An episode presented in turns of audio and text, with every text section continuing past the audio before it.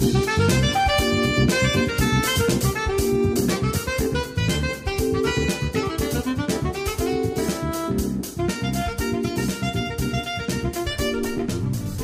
用統計発表の夜の夜トレでございます。皆様よろしくお願いいたします。下がってるそうなんですけど花ちゃんレート入れてください、104円8285あたりですね。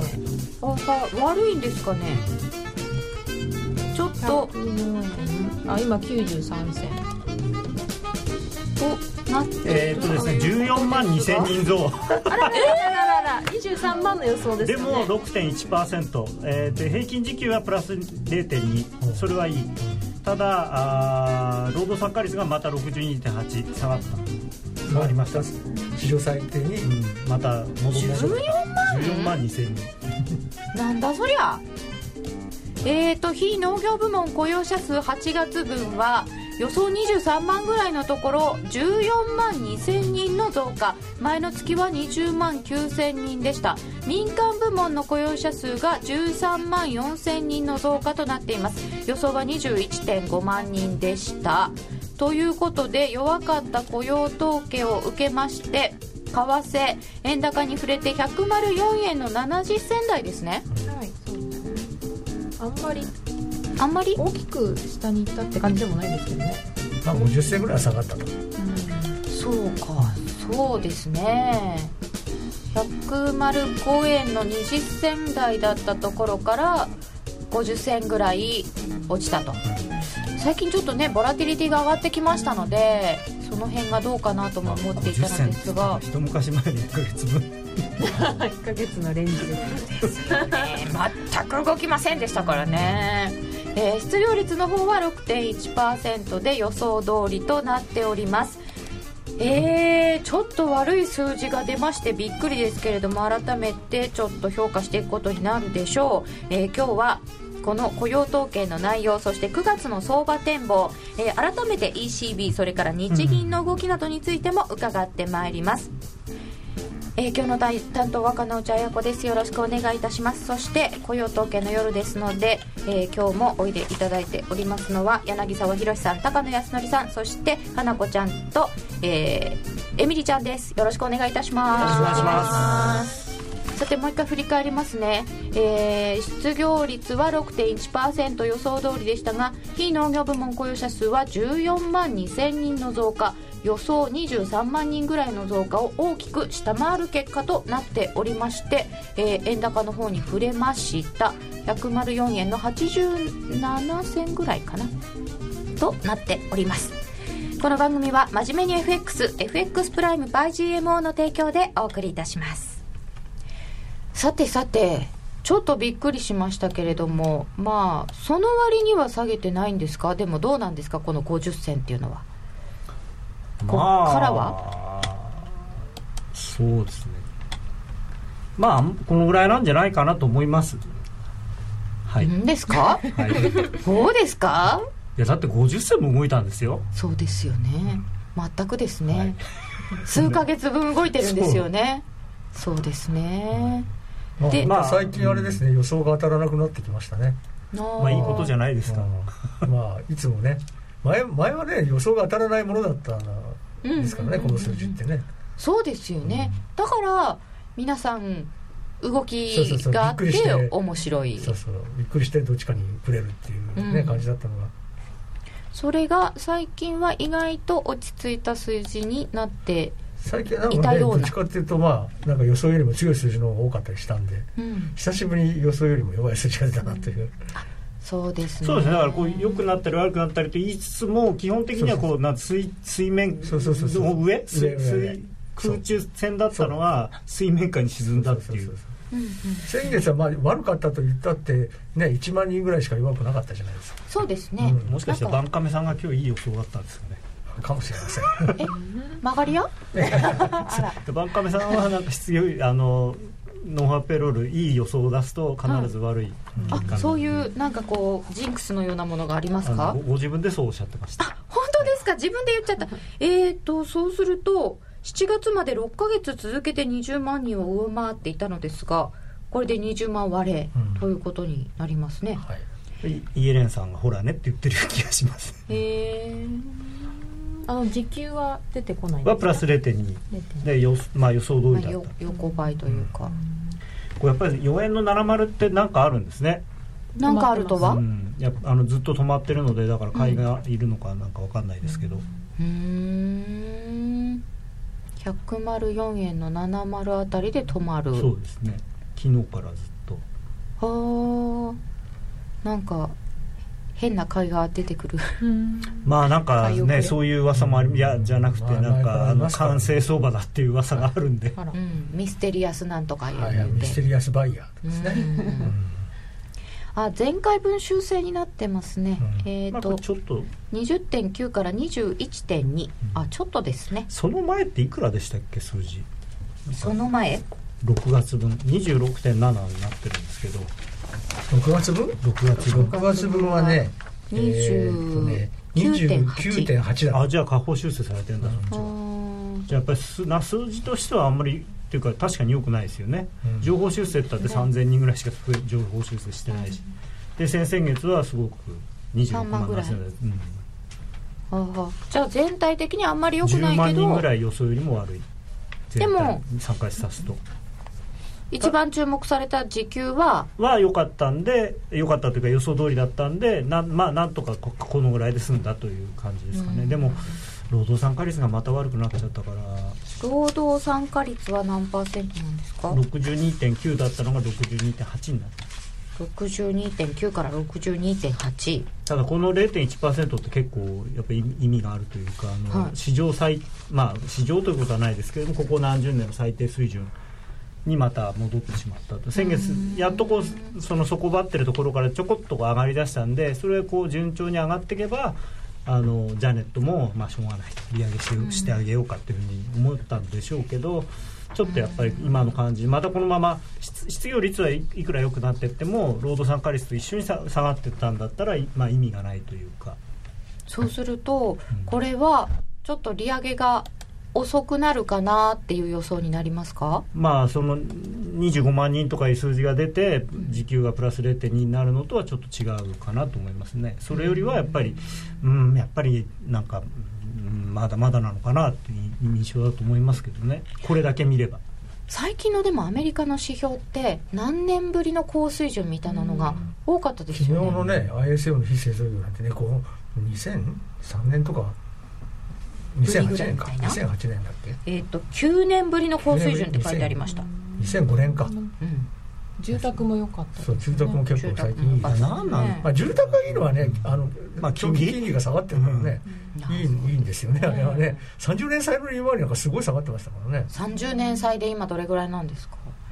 まあ10年債は2.4ぐらいにちょっと戻ってきて。3.2とかですよ、3.2とか、ああじゃあお金借りる人にはいいですよね。だから住宅ローンはもう長期の住宅ローン借りる人はラッキーですよね、うーん。ということは現在104円の90銭台ぐらいまで戻ってきましたね。そうですね。あだいぶ戻ってきた。エミリちゃんこっから行く？うん。お。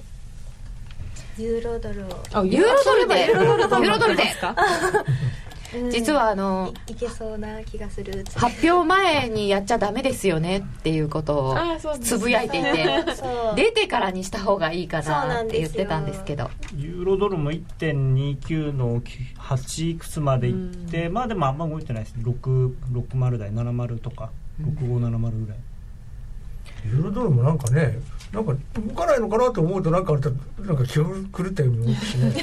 なんか困っちゃうね。あれねまあでもなんかずっとこの下がり出してからそうでこう踊り場作ってうん。ドンと下がって、でもドンと下がってもっといくかなと思うとまたそこで踊り場作ってみんなが買い戻してからドンといくんですよね。だから踊り場作ってる時に売ら売ってないとああのダメなんですよ。踊り場もしくはあの直近の安値を切れたところにストップロスを置いとくとか。だからエントリー踊り食いみたいだね。踊り食い。踊踊り食いっていうほどお踊んない。なんかああすごい下がってきたユーロ。ですね。おなんかねやっぱ面白いですよね。だからみんな結構ポジションがショートにはなってるので、なんかこうききっかけがないとあの下がれないんです。その代わりきっかけがあればストンといくっていう、えーと半値戻し達成おかえり105円。格差広がってるから。っていうことはイエレンさんの見ている指数は低下ということですか？あただあの時給は上がったんで、あのそういう意味で一勝一敗っていうか。うんただ時給はね結構毎月ちょこちょこちょこちょこ上がったり下がったりするんでそれよりもその体制としてそのなんていうのかなこう数勢としての労働参加率の低下っていうのが歯止めがかからないっていうのが彼女は一番イライラしてるんじゃないですかね。あなたはなんかパートでしょ？はい。まあすごい歴史的に見ても全然。うありえないパぐらいタイマーばっかりで、うん。正規雇用は全然増えないっていうのは。そこのあでなんかもそれはアメリカも日本も同じですよね。そうなんですね。日本も結局今人手不足だなんとかって言ってますけどあれってアルバイトとかが足りないだけじゃないですか。うん。正社員なんてあ余ってるっていうか正社員になりたくてもなれない人ホワイトカラーが余ってるんですよね。うん。うん物を実際に作る人とか運ぶ人とかがいない、いない。あと牛丼入れる人。うどん入れましただからあれがでも今の一番のその非正規雇用でかつその、まあ、結構賃金はいいんだけどでもそのなんていうのかな人が足りないっていうののそ象徴うんこれがだからもしももっと時給が高くなるんだったらアルバイトさんじゃなくて正社員で入れるんですかねどうなんですかね。でも正社員1人入れるっていうのはアルバイトの人を入れるのと全く次元の違ういろんな費用がかかってくるので、うん。それこそ保険であるとかいろんな保証であるとかだからそういうものがいっぱい自分にはかかってるんだっていうのをね正社員は考えた方がいいですね。すいません。イエレンえでもここ正社員誰もいない。せやろ？あイエレンイイエレンさんが「せやろ?」ってあのな何弁？えっとジャネット私は正しいあのねだから面白いのはジャネットが見てるところっていうのがこれまでの多分中央銀行家の人が見てるところとは全く違うんですよ視点が。だから細かいでしょ？すごく。だってだからあの高野さんみたいなんでいやいやだから細かいの？その例えばこ金融論とかをやってる人は、あのマクロ経済なんで労働経済っていうのはあのマクロっていうよりはミクロの話なのでだから確かにその着眼点が全然違うんですよね、僕もあんまりだってこんな細かい離職率だとかパートタイマー率だとか長期失業率だとかなんだか9つも党もあるとなんかあそうそういっ15ぐぱいありましたよね。らいあるらしいよね。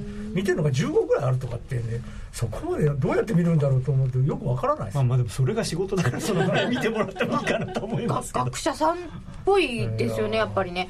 イエレンダッシュボードっていうのがあったのでなんか貼ってみました一一応9つあるよね。もう絶対覚えられないと思ってノートに貼ったんですけど失業率 U3、うん。講義の失業率 U6、はい。非農業部門雇用者数労働参加率、はい。長期失業者の割合、採用率、はい。求人率、はい。解雇率、はい。離職率、はい。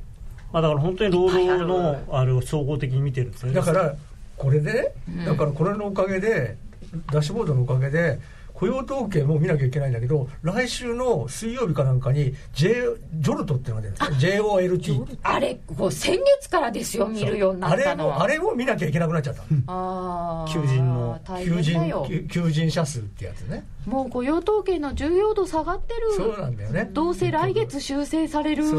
まあねそれはそう。それはでも昔から変わってない。どうせ修正されるっていうのは、ね、ということで今回は雇用統計がそんなにあの反応していっぺん反応したんだけどね。毎月雇用統計よりも前の日の ECB の方が大事、うん。あのまあイベントとしては面白い、うん。それでマーケットが動くのも雇用統計よりもその前の日の方が動くよね今あはあそうあの ECB があるから。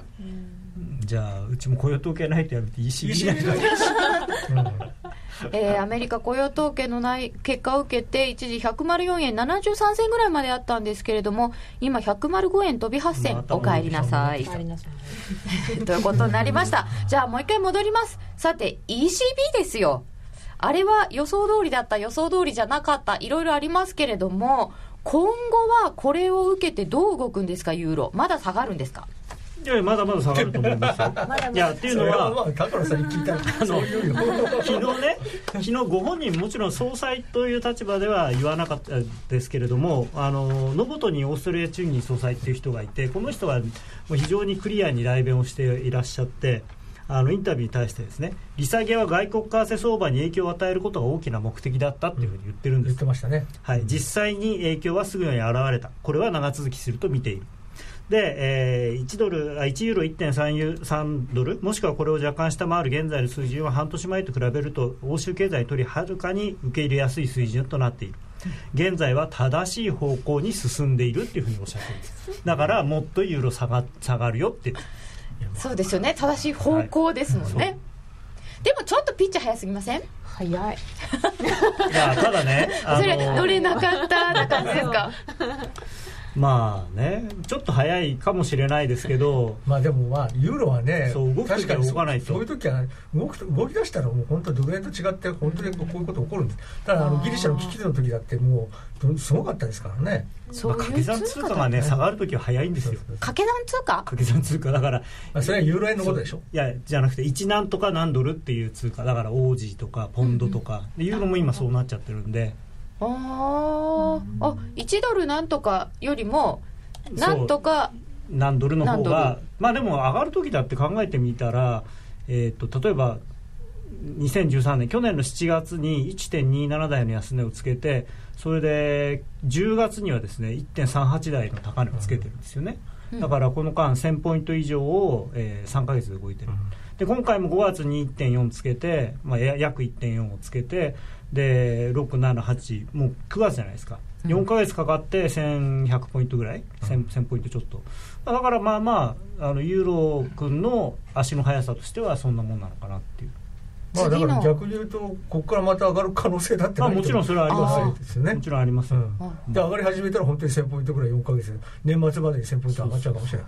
まあ、ただ、あのひ今回は非常にその中央銀行がクリアにあの RBA 以外でここまではっきり言ってるところはなかなかないと思うんですよね。ん。まあ、もちろんその中央銀行はそうしたいからって言ってそうななるかっていうと必ずしもそうは言わない面白いのはドラギが言えないからあの代わりに代わりに言ってるっていうね。ノボト兄さんって必ずよく割とベラベラ喋るよねえね。え おっしゃってる感じはありますね、でもドラギさんはこの間のジャクソンホールからなんか言ってたもちろんですよね。随分だ昨日も、あの面白かったのがその、まあ、その記者会見でそのジャクソンホールの講演で申し上げた以上でも以下でもないと。だからジャクソンホールの講演をよくおお前らもう一回ちゃんと読めと。言全部あそこで俺は言ってるんだ言いたいことは。そう。せ先々週言ったじゃないかみたいな。そんな。まあまあとにかくあのヨーロッパの景気が本当に悪いのは確かなんです、ね、ドイツがねダメになっちゃいましたからね。であのととにかくあのロシアの問題っていうのは、要はそのみんなはその戦争のも、ね、ウクライナでドンバチやってることの方にみんな気を取られてるけども実はあの経済制裁とかってやってるじゃないですか。はいでロシアがそれにあの対抗措置っていうのをやってて今ヨーロッパからあの食料品の輸入をとストップしちゃってるんですね。でねあのに2013年での1年間でヨーロッパからロシアに向けてあの輸出した食料品の総額が1兆2000億とか1兆3000億円ぐらいなんですよ。そのぐらいの規模があるんですね。でまあだからまあ別に今ちょっと止めたんで、まあ、これから半年ぐらいの分はなくなったとしても6000億円ぐらいうんうんうん。あの輸出ができなくなってるそれって食料品だけです食料品だけですよ。でもちろん当然あの今ロシアって BMW とかメルセデスとかのすごいもう中国とロシアがもう二大えー市場なんですけど。そうなんですってね。ロシアはすごい車の高級なやつ買ってるんですね。高級車はね。うん。であとだからそのでね輸出できない農産物がヨーロッパの中でダブついちゃって余っちゃってて価格が暴落しちゃってるんですよ。で農家がみんな怒ってフランスなんか EU の旗燃やしてるんですいやだからねあの本当ももちろんその本当に大変なんですよ。戦争が起きるのはうんこ良くないしそれ自体良くないことではあるんですけれどもそれによってその経済活動が、まあ、ロシアとヨーロッパっていうのはだから我々がまで言えばだから中国と日本みたいな感じでまあ変な例えだけど、日本と中国がもしも半分戦争みたいな状況になってまあ、お互いにお互いにあの貿易ができいないような状況になることを考えたら大変なことですよね。本当ですよね。中国であの新車販売で日本のメーカーだけ全然ダメになった時だけでもうん結構大変でしたよね、まあ深刻な影響がありそうな感じでございます。ドラギさんがああんだけ急にねすごい危機感持ってますよね。危機的なことをジャクソンホールで言ったっていうのは本当に経済がまずいんですよね。そうですね。今までなんだかんだ言ってドイツがしっかりしてて支えてたのにドイツが一番その影響が大きいんですよ。今回の。うーんドラギさんはブレてないのに解釈しているマーケット関係者がひねくれているだけなるほど花さんはそのまま受けてますよねそうだからママリオとをからそうして信じてますましたよね。ということで、現在ドル円は105円飛び3銭となっています。全然話題に出なかった日銀とか日本の内閣改造のお話なんかも、後で少し伺いたいなと思っております。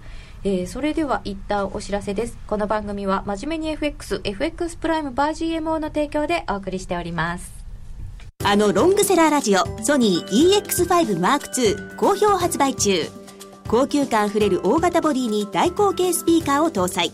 短波放送のほか AM、FM も受信可能です。卓上型ラジオ EX5M2 乾電池 AC アダプター付きで税込1万8360円。送料500円。お申し込みお問い合わせは0335954730ラジオ日経通販ショップサウンロードまで。CD 金井さやかの90日で仕上げる TOEIC テスト。ステップバイステップコーチング。好評発売中。500分にも及ぶ音声ファイルとボリュームたっぷりの PDF ファイルを1枚に収納。しっかり確実にテストに向けた指導を受けることができます。お値段は税込5400円。送料500円。お申し込みお問い合わせは0335954730ラジオ日経通販ショップサウンロードまでさて、ここからは FX プライム by GMO の選べるミラートレーダーを紹介するコーナーです。いつものように、花子ちゃんにお願いします。よろしくお願いしますよろしくお願いしますお願いします。小杉団長がはい欠席の模様です。なのになんか参加者がいっぱいいて。嬉しいです。よかったですね。はい、はい。えーでは1週間のトレード報告です。はい。お願いします。えーとこの1週間はプラスおー。12万。パシパシパシパシ6000あ8957円でした。そう。よかったじゃないですか。なんとですね。飲みに行こえ、これはやっぱり、でもなんですよ。でもでもなんですよ。でもでも。でもでもなんですで今までのマイナスも、うん。あのプラスになりまして。すごい。おはい。ー。夢のある報告ですね。ええやっとやっとこんな報告ができました、はい。取引量増やしちゃえ。そうなんです。取引量5倍にして、えーうん。今約1か月ぐらい経ってやっとあの結果が出てまいりました。素晴らしい。は詳でこちらトレードの詳細でございます。細。はいえっ、と一番検討してくれたのがですね AMT ウィナーユーロ5ドル3回トレードしました。ユーロ売り王子買いですね、日本5ドルはまあ一番いい組み合わせなんでね。うんうんうん。プラス7万円を出してくれました。次にモーニングブルのカナダ円がって どうやってどう動いてるんですか？私もチ買われてるャートあんま見てない。んですけど買われてるみたい。よ買わ上がってるみたい。よよ体見たいよっていうあの解説時のお言葉が。買ってますカナダ円を買ってえーっとプラス上がってるみたいです3万。見たいですか？こんな原油下がってるのね。うんあんま関係ないみたいですよ。カナダあのアメリカの景気景気指標がいいと今はカナダドルが買われるみたいなそう。いう時代みたいですねあの8月はドルよりもカナダドルの方が強かったんですよ、8月ですか？う、うん。ん普通にカナダっていうと資源国通貨ってイメージなんだけど、うん。でもオージーも8月はドルより強かったですからね、あそうですね。なんか同じ動きなんですね。あなんかウクライナのせいだと言ってる人もいますよね、あとスイスのせいっていうのがあるんですね、ああのユーロスイスがあのほらあの介入してるんでその買ったユーロを他にユユーロカナダとかユーロそう。オージーとかあのオージーとユーロ売ってオージー買ったりユーロ売ってカナダ買ったりして要は他の通貨に外貨準備を移してる。そういえばあれまだやってたんですね。まだやって行ああれ永遠にやります。永遠にやってますか。ら無期限だった。だからユーロが下がるとカナダが買われるとかユーロが下がるとオージーが買われるっていうのはそういうなんか変なからくりがあるんですね。へえスイス忘れてましたよね。スイスは ECB の代わりに介入してるんでそういうことでね2011年だった？あそんな前ですか？もう2年以上やってますよ多分ね。うんあの総裁夫人がインチキやって以来だから。そんなニュースもありましたねということで、はい。今週はじゃあ、まあ、大きく動いたところがうはい。まく影響しましたか、そうですね。カナダ円なんかもうん。私の知らぬ間に、その知らぬ間にがこれミラートレーダーならではですでねすね。今日は解説してくださる方が2人もいるので。それなのに嬉しいです。カナダ上がってるみたいですね。と 言われているところが。でも私の知らない通貨ペアでも動いてるものはちゃんと取ってくれてるっていうのがね。分かりました、ははい。でもこれはちゃんとそういうのを選んでたからうんね。うん。あやっぱりまあそうかそうか。に20種類選んでいろんな通貨ペアを選んでるっていう、はい。そのなんていうんですかあの団長曰くその分散投資が大事だと、それを実践した結果がこういい風に出たと。い。はい AMT ウィナーはどういう基準で選んだのか、花子姉さん解説してください。えー、と今 ストラテジーカードがないのであまり覚えてないんですが ただこの3回のトレードが1回の、えー、と利益が約50ピップスなんですよ。ほうほなんであの結構あのごそっと50ピップス取るストラテジーだと思います。で取引回数はあまり多くないので私の好きなタイプのちまちまやるんじゃなくちまてちまじゃなく流れに乗ってある程度、はい、トレンド発生した時に利益を取ってくれるものだと思います。決めるときは決めるぜっていうのが好きなんですね、ええ。さすが男っぷりがいいね男前だプリっね。て言われてもあんまり嬉しかないですよね。姉さんだからでもちょっと性格的には分かるような気がしないでもないようなはいエミリちゃんのせいで強調されてるっていう説もありますが、まあ両極端な感じが。あれだけど端から端まで取りたいわ。どっちあの口だけ。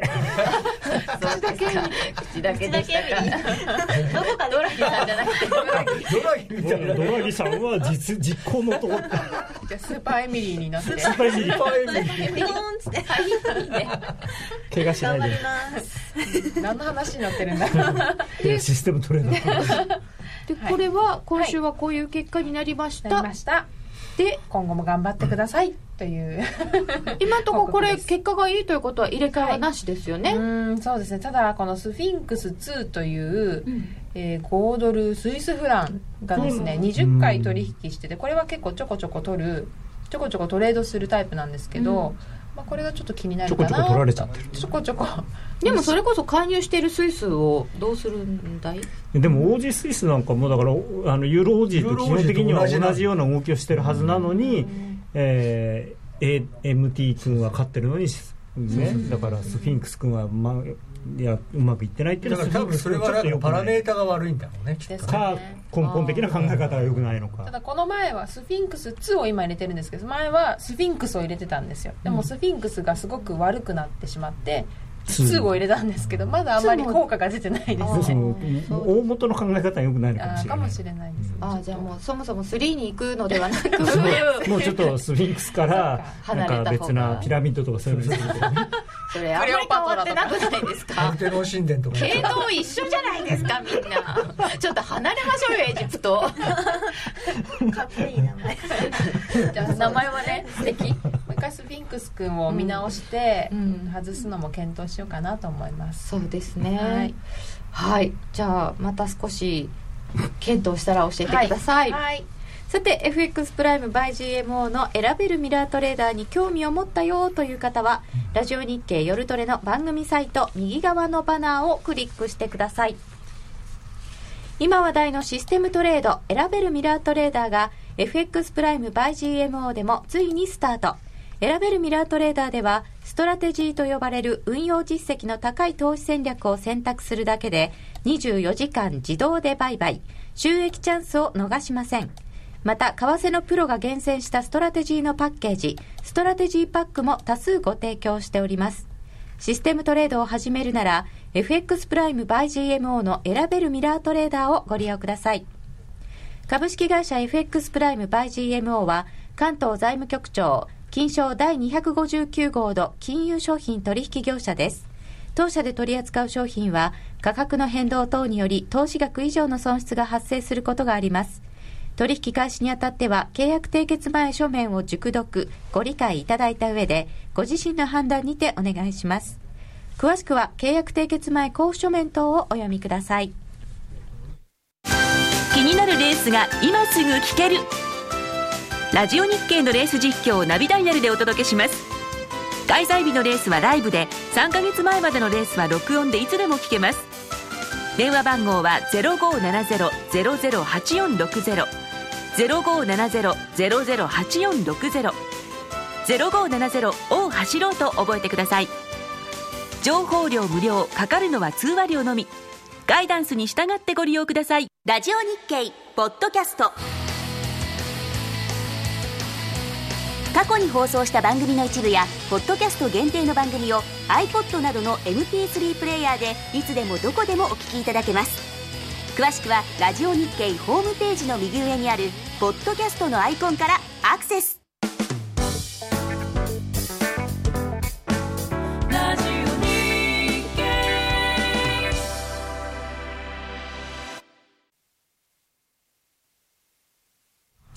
高野康則と柳沢博の今夜はどっち？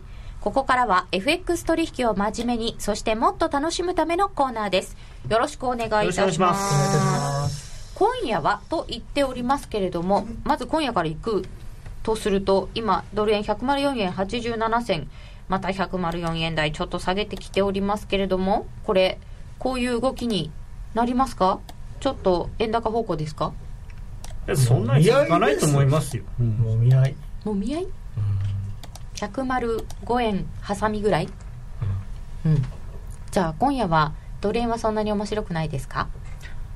いや今夜はユーロドルもドル円ももうこれでちょっと、うん。あの一旦利食い先行という感じになっちゃったんで、まあ、全般的にドルが買われた後に悪い数字が出たので、えー今週ドルを買った人が利食うん日ということですから、まあ、その人たちが利食い終わってまた上がり出すのを待つために、えードルをおしめ買いする日とおしめ買いでいいんですね。ドドルをおしめ買い。だからユーロドルだったらおしあの戻り売り。ユーロドルだったら戻り売り。はい。待ってます今。あ待ってますか。戻ってくるの。どのぐらい戻ります、うん。うーんドル円はこれなんかそう、まあ、今まで70のとこはずっと硬いんですけど、まあ、もうちょっと下がってもおかしくないかなあのトレンドライン引くとまあ60ぐらいなので、まあ、やっぱり5560ぐらいなのかな。うんでユーロドルは1.3が重いと思いますね。1.3が重くなってしまった今度は。多分、はい。んまあ、今度はっていうかぜ昨日は1.3はスルーだったんですけど。そう昨日はね別にもうあんまり揉まなかったんでうん。だから逆にまあ本当は上がる時もねすんなり上がってもいいような気もしなくはないんですけどユーロドル1.30超えると思いますか？1.30が強力なレジスタンスと想定してポジるつもりでいるんですがどうでしょうか？あのピンポイントで1.3では止まらないと思いますね。というのは昨日下がる時も別に1.3止まってないのでそういう意味では、まあ、1.3アラウンドは重いとは思いますけれども例えば1.3000あ0ん？1.30の005にストップロスを置くとかっていうのはちょっと良くなくてもうちょっとやっぱ幅を見ないと、まあ、今例えばよそうですね。確かねきょ昨日その最初に利下げが発表になってうわーって下がった時に止まったのが1.30の20 10とか20とかその辺だったはずなんですよ、一旦止まった感じのところ、うん。でまあその後にドラギさんがなんかそのなんかやるよっていう。ABS も買そうらやるよっしいとかいう報道が。言い始めてまた1.3割り割り始めたんでその前にあ止まったところがあるから12とかぐらい。そうそう、うん。確か1 10ぐらいのところだったと思うんですよ、だからそのあたりまではだから戻る可能性はあるのかなと。いうんことなんでだから30ををピンポイントで決めるのはちょっと危険かもしれません、うん。ということですね。やっぱり週末なんで、そういうあの特にその悪い数字が出た後ですから、まあ、5番薄い中ぴょぴょぴょっと買われる可能性はあるのであのそうですね。今だとこれ4時間足の一目均衡の基準線がこれがいくらだ？1.30の40ぐらいにあるんですよ。だからまあその辺まあやっぱストップロスを置くんだったら僕だったら50かな。で自分で許容できる範囲のところまで戻ったら売るっていうのがいいんじゃないですかね。別に50ポイントいいよっていうんだったら1.29の90とかで売ってもいいし 10, 10ポイントはちょっと困りますけど30ポイントぐらいしかやられたくないなっていうんだったら1.30の20ぐらいに売り置く感じででう売れなくても別に来週始まってあの朝からもし下がるようだったら売ればいいし。いや週末なのでそんなに深追いせずとも。そうですね。だからあの自分が売りたいところまで来たら売ればいい。あと昨日あんだけ下がってるんで、そう。なってくればも戻りもそれなりにあるというふうに思っておいた方がいいかもしれないので特に週末だから。だからそういう意味では確かに無理をしない方がいいというのはあの当たってるかもしれないですね。一体リグ痛い人もいたりとかいろいろで結構ほらショートは溜まってますからね。ああでものユーロはね。そう基本的にね、うん。まあ、まあドル円のロングも溜まってますね外人の。でそそういう停戦報道とか出てるんだったら、あのーまあ、少なくともね停戦報道出てーうん。1日2日はやめとこうよっていうのが、まあ、この週末はね。お休みっていう感じじゃないですか。ただただそそういうしゅあのなんていうんですかあのまあ中東もそうですけど大体停戦報道とかあったってあの3日か4日経つとまたなんかややりだすんで、えー一応ニュースとしてはウクライナと分離派勢力、午後6時からの停戦で合意した模様をミンスクで停戦手続きに署名というふうに流れてきてはおります、はい。まあ、そんな話も出ているの23ですが。日はやめるんでしょうね、そういうことでしょうね。あんまり信頼はされていないといや結局ほら現場の人たちがなんか小競り合いとかでバーンってやっちゃえばそれでもうその停戦協定なんて終わっちゃうし、ねすぐなんかね現場でなんか起きちゃうんですよね。あとそのいや停戦協定をね結んだからといって根本的な解決は何一つなくて、うん。で結局ウクライナ側はその分離派勢力はやっぱり潰したいわけですよ。だってウクライナから独立されちゃ困るわけですよ、でもその分離派はロシアの手助けを借りてなんとか分離したい。分離したい 独立したい。んですよ。うんでプーチンさんはもう独立を考えるってはっきりおおっしゃったんでそうなっちゃうとどうしてもそう簡単にねあの肩がつく話じゃなくなってます。よあとね難しいのは結局分離派だってあのなんてちゃんとまとまった一つの勢力ではないわけですよ、だこっちの部隊は停戦したかもしれないけど、俺とはそんな 柳さんが辞めるって言ったかもしれないけど俺は知らねえよみたいなそういう感じになっちゃうんですよ。同じ会社の中にいてもいろんな派があるということです いやねっていうか同じ会社ですらないですからね。だから あのそっちの人はね。ウクライナから見れば同じ会社同じその一分離派っていうものに見えてるけれどもで確かにそのまあ裏でねそのロシアからの支援を受けてるとかっていう共通項はあるんだけれども、一つ一つやっぱり独立した部隊というか勢力なのでそのみんなとだからまああのプーチンさんと、はい。あのポロシェンコさんはこうやなんとかしたいんですけれども、うん。まあね一昨日でしたっけ、出たニュースで、うん。ロシアははっきりいやうちは別に紛争当事者じゃないからそんな停戦とか言われても知りませんっていうことになっちゃうんですよね。エミリンの売買報告を教えてっていただきました。これはナチハダです。ECB で出尽くしにはならないの？いやいやまだやるって言ってるんで。10月に始めるしこれかでら始めるものも金額もよくわからない。やり方もわからない。何を買うのかもはっきりしない。で ABS だけじゃなくて。そこら辺がうまいんだよね。こう煙巻いといてさなんかまだあるよまだあるよみたいに見せるところはうまいねさすがに。カバカバードボンド買うとかね、うん。いろんな。だからカバードボンドっていうとものすごい範囲が広いんですよ。はあ。だから一体何を買うんだろうとかね。まあ最初はその某アメリカの元ドラギさんがいたところの会社がそれ用の専用のものを作るのかなっていう。ゴールドマン・サックスがですか？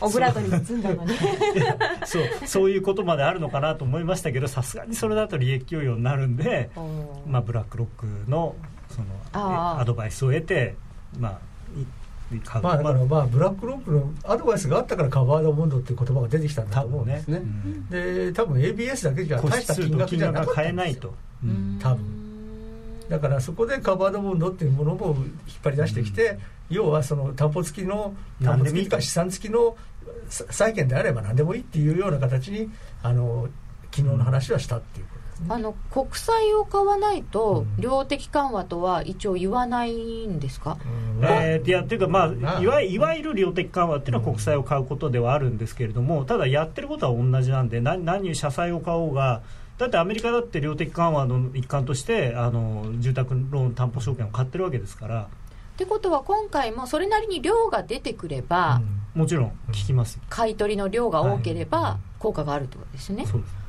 さてさてそれでは来週の注目ポイントを伺いたいと思うのですが来週はアメリカの指標はあんまり大きいのはないのかな？さっき言ったジョルトですよジョルジョルトとあと小売売上高ぐらいしかないです、水曜日ジョルト。水曜日はジョルトで金曜日は小売そ金曜日ね。12日金曜日がうん。8月の小売売上高。水曜日ジョルト。はい。ジョルジョルト。ジョルトはね本当にね見るのが難しい。これってあ見てもよくわかんないですよ。うん。だってう裏にある数字ですからね。開口率だとか求人率だとかまあね。まあごちゃごちゃごちゃごちゃいっぱいそうそうそう出てきそう。そうてダッシュボードのやつだから。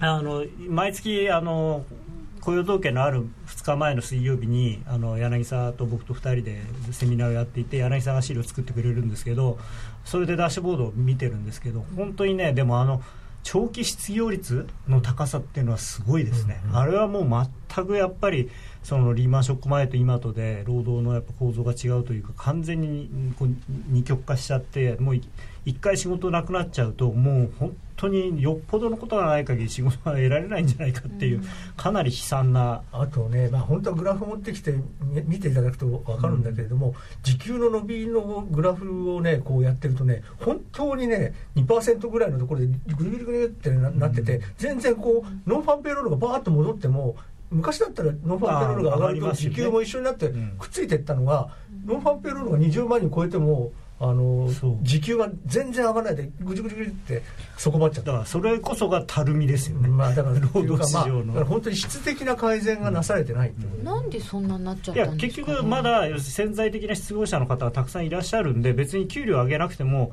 雇えるんですよ人が。だからその新規の雇用がだから20万人だから25万人だから30万人だろうがあの特に給料上げなくても人が集まってくれるっていう。でも日本はこんなに人手が足りない人手が足りないって一部で言ってるのに全然上がんないんですよね。でもそあーでも日本はだから偏在してて足りないのはブルーカラーとあのアルバイトとかそういう人たち。で余ってるのがホワイトカラーのおじさんたちですね、まあまあ、我々含まれるわけですよ。いやでも本当某 M 屋のあの夜のあの牛丼屋のアルバイトなんて時給1400円とかなんですよ。それでもなんかだからねそこはね労働者の質が変わってるんですよ。僕ら学生の時だったらそんなね時給良かったらもう別に休みなんかなくたって何時間働かされたってっていうか長く働ければその方がお金多いわけじゃないですかアルバイトなんだからでも俺そんなに働くの嫌だよって今の人は言っちゃってるんですよ、なね、なちゃんな花子ちゃんアルバイトした、あ結構やってました。あ本当、はいコーヒーショップと居酒屋と居酒屋。いいね居酒屋。いいよいいね居酒屋花子花子ちゃんが居酒屋にいるってちょっとどう？いやそれはお客さん来るでしょ。来るビールジョッキとか10個ぐらい持たなきゃいけなくて。いいねいいね。そこで男前なそれはいいね。筋肉がついちゃったの。そうなんだ。それいいわ。でも人気だったでしょ。えそんなことないですえそれから国内の方では46の GDP の改定値、はいはい。まあ、下方修正されるでしょう、はいというのが8日その過程下方修正結構ね気になりますね。なりますか？あだからでも本当にされるのかな。今ろそこが6.8でしょ、うん。マイナスの。で今のところマイナス7に下方修正エコノミスト予想だと7.1ぐらいですか7とかね7.1ぐらいなんだけど、もっとでもなんかねしていっちゃう8とかマイナス8とか言ってる人もいる。うーん。いやでもほらあそっか。そうそうわざとそこを悪くしとくと第三四半期のあだ第三四半期が地区地区がボーンって上がるからそれでじゃあ10%ねほら大丈夫ですよっってて言いやすいだからもうも持ってくるかもしれない。本当は8なのに10とか。で今週末、えー日本の方はメジャー S q になります。というところだとそのジョルトと小売りとあと中国の PMI とか CPI とか出てきますが、えーっと。中国はでも意外にいいんですよね今いいいいんだよね。だからロシアがほらそうそうあのヨーロッパヨーロッから買わないら。ものを全部中国から買ってる、まあ全部ではないけれども、まあね多く、まあ、結構だから今新興国はロシアのおかげで、まあ、ヨーロッパはこうなってる分だけ新興国はこうなってる。まあまあというかほら G8 の国はみんなあの参加してるんでその G8 というか G7 はみんなロシアに対する経済制裁にでもなんかずるいことをやってるのが結構いてノルウェーとかはなんかあのアイスランドの会社に一回輸出してそこからロシアにああれするとかね。そういうなんか裏技的なことをやってるところもあるみたいですね。ーじゃあアイスランドに今会社作れば儲かりますね。まあまあね。でドイツの品物とか仕入れ教えてうんまあそれでやって なんか密輸だって言っておおおねお縄になるかもしれないですけどね。ニュージーランドの準備銀行金融政策決定会合も11日の木曜日にあります、まあでも、まあ、今回はまあ何もしないでしょうから、例えば入荷どうなったんですかね。ねいうかまだ大好きいうかね、今日ね、あの ANZ っていうあのぎあのオーストラリアの銀行の予想が予想してましたよくないんですよねまだ下がるって言ってましたね。なんかだからそれこそそのヨーロッパのロシアに対して牛乳売れなくなってるんで牛乳余っててうん。で安くなっちゃってるらしい。あれも牛乳とかもあんまり生産調整ってできないじゃないですか急に。それ悪くなっちゃうかそらね。う急急にだってですよね。毎日出てきちゃうから。来週にしようよとか言ってませんよね。ちょっと今週いいからって言われて、うん。いやそう言われてもみそたいな。の分来週ね。絞ってくれよみたいな、てかね、ちゃんと絞らないとね、そうダメになっちゃう。病気になっちゃう。病気になっちゃうのね。急に増やそうと思ってもね牛育てなきゃいけないしだから大変なんですよね入荷。さて今104円97銭ぐらいでなんかちょっと。縮まってきましたけれども、来週はじゃあ注目の通貨ペアは高野さんは何にしますか？あ僕はもう相変わらずユーロドルで。ユーロドルで？はいユーロ円じゃなくてユーロドル。で。どのぐらい目標ですか？来週中って。来週中。うん。うーんそうですね。どのまあど辺が注目、こまでいくかな。でもジョルトもアメリカの小売りも上げていただきましたけど欧州は来週あんまないんですね、まあ予定としては、予定は別にないですね。とりあえず。質問なんですけどこれ以上 ECB って利下げとかはもうできないんですか？利下げはね、利下げはねやんないみたい。うん昨日の昨日なんかもう利下げはこれで終わりだよみたいなとを。金利はもう下限まで来ているというふうに言ってるんで、ただあの、まあ、要はドイツの国債とかはもうこれ以上利回り下がらないんだけれどもえあのテルトロをやることによってイタリアとかねそういうところの債券利回りはもっと下がる。多分。利利回りは随分すごいところまで来てると思うんですけど、もうねドイツ国いい加減やめ債た方がいいとまあ、イタリアの10年債の方がアメリカの10年債より利回り低いちょっとか。ねとそれはいかがなものですか？いやでもそれを言ったら日本の10年債が一番低いじゃないですか、世界に冠たる借金大国日本の国債。理屈から言ったらおかしいんですよそれは確かにそうでございますまあだかねらイタリアもねだから要はイタリアがいくらイタリアの国債の残高が多多かろうがイタリアの銀行とかイタリアの国内で全てそれを日本と同じように消化できるんであればまだしも結局イタリアの国債を買ってる投資家っていうのはフランスの銀行だったりドイツの銀行だったりとか海外の投資家が多いわけじゃないですか。まあまあ海外といってもユーロ圏内はもう一つの国のようなものですから経済的には。そのために ECB 作ったんですからというのはドラギさんが言ってます。はい。そうですね。大ベンチャーがもうマリオの気持ちは全て手に取るように分かりたい。分かりたい。だった最最後どんでん返された。でそれは分かってるかどうか分かんないですけどでも割とここまでは分かってたような気もしますが、はい。で、ということでじゃあユーロドルで。はい、1.28が次のポイントだと思ってるんで、まあ、来週中でもまあまああと100ポイントちょっとですからね、うんでもおかしくないですね、おかしくないですか？はい。そうですよね。そうですよね。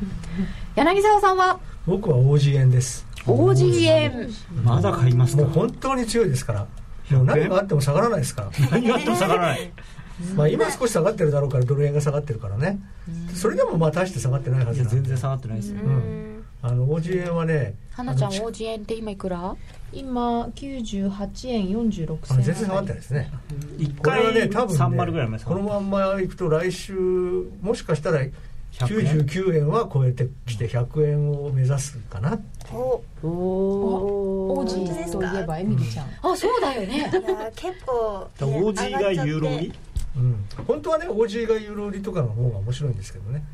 ちょっとそれマニアックなんで、ちょっとやりにくいので、ねレベル感がなかなかないでしょうからね。あ全で然わかんないもそういう時ほら姉さんのミラートレーダーのああそうそうそうなさっきのミラートレーダーの A- ATM でそのてなんだっけ？AMT そうそうそうそうそうそう。AMT おウィナユーユーロゴードルですまたウユーロ OG のやつ。ィンウィナーになるかもしれないそうそうそうあーそういうのを。そっちでやってみるっていうのは一つ面白いかもしれないですうね。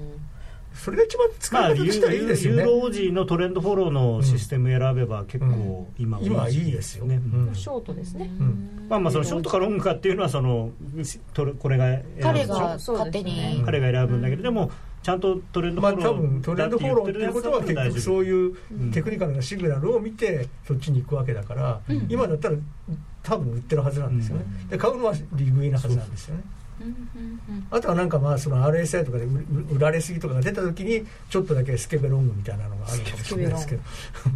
それちょっ放送中にいいんですか？その言葉みたいな。あスケベっていうのはよあいいんですよね別多分にね。大丈夫です、ははい。いでもスケベロングって結構よその業界ではない言葉なので、はい。ななんですか？ちょちょっと買ってみるかな？いやだからあのトレンド下なの分かってるのにでもやっぱりあやを狙いに行くこと一番言う。のはスケベショートっていう方があの普通によく言う言葉なのまああのでも両方言いますよ、うん。でも別にそんな悪いことじゃなないんですか？いやいやでもそういうのでだからちょこちょこあ儲かった儲かったって喜んでると、あのいざ本当に動いた時にあのギャーってなっちゃう。から？コツコツドカンの典型になるわけですよ ああなのでその戒めとしてそれでスケベっていう言葉がつくわけ。ですなるほどね。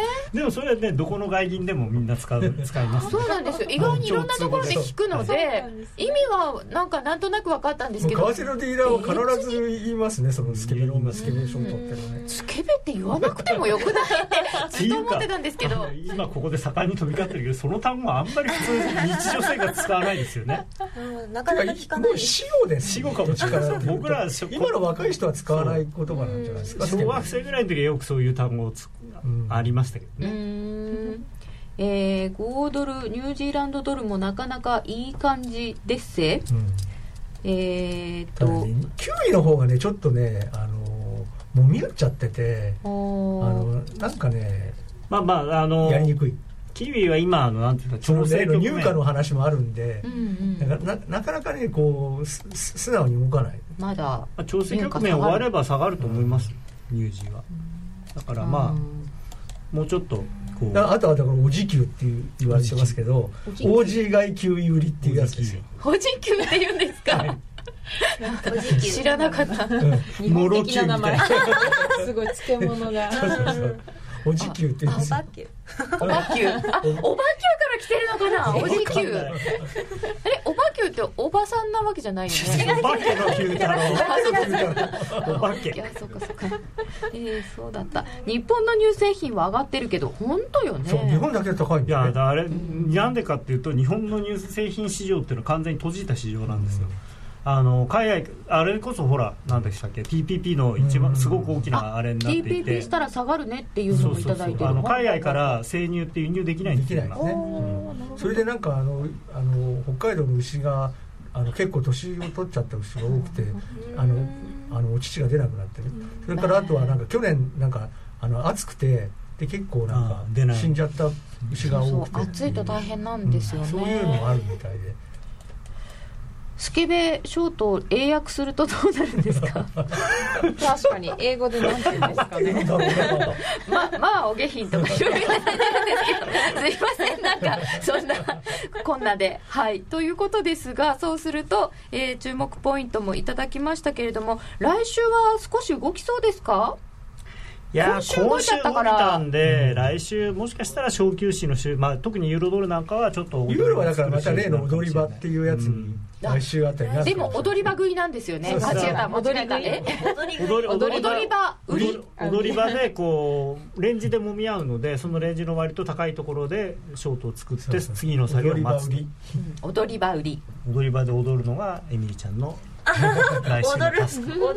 来週のタスク。踊らかされ踊ら踊踊らされちゃダメなんですよこれ踊らされないように。一緒に一緒に踊ればいいんだけど踊らされちゃうと。うまくねタイミングを合わせてそううまく踊る。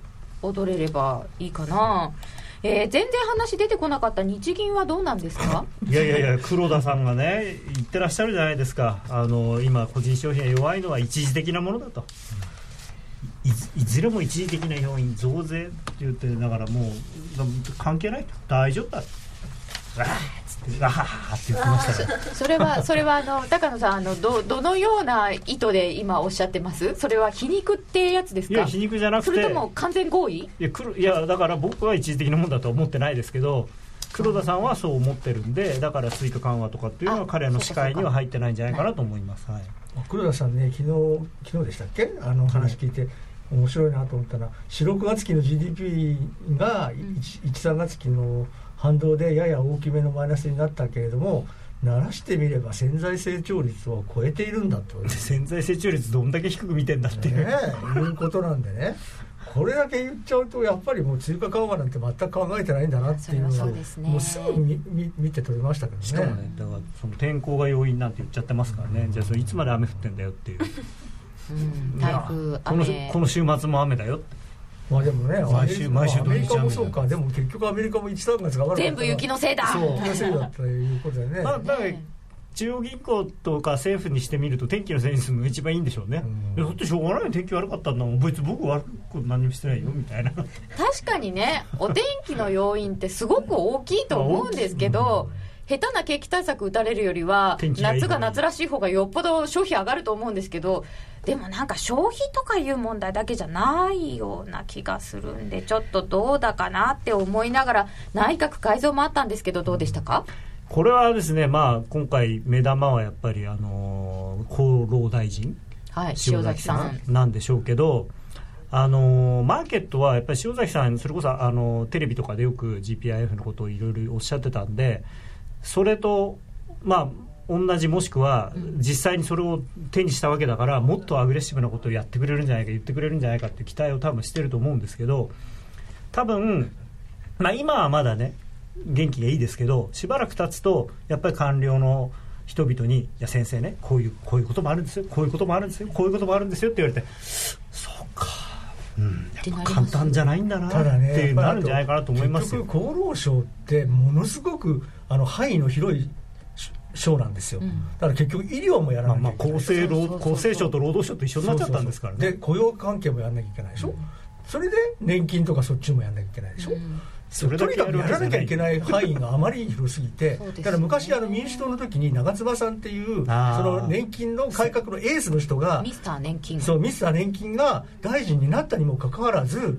ほとんど何もできなかったんですね。その暇ないんですよね。もうとにかくやることがあまりにもいっぱいありすぎて、うん、そうそう簡単にできるようなね、あのあれじゃないみたいですよ、あのそうなんですね。だから本当100ある仕事のうちの一つっていう感じなんですよね。だからただ外の人が見ると彼は GPIF のことだけやると思ってるから。からそれは本当にミスター年金と同じミスター GPIF だと思ってるけれども、実際には厚生労働大臣っていうのはやらなきゃいけないことが本当に多いから、それだけにかかずら合ってるようほどのあの仕事じゃないと思います、本当に。だからそう考えるとそのみんなが期待しているようなスピード感で物事は動いていかないのでそういう意味では今ね期待がすごい特に外人なんか盛り上がっちゃってるんで本当に期待してるんですかね？してます一旦仕掛けてるではなく？いや期待してますよ。信じてますよ。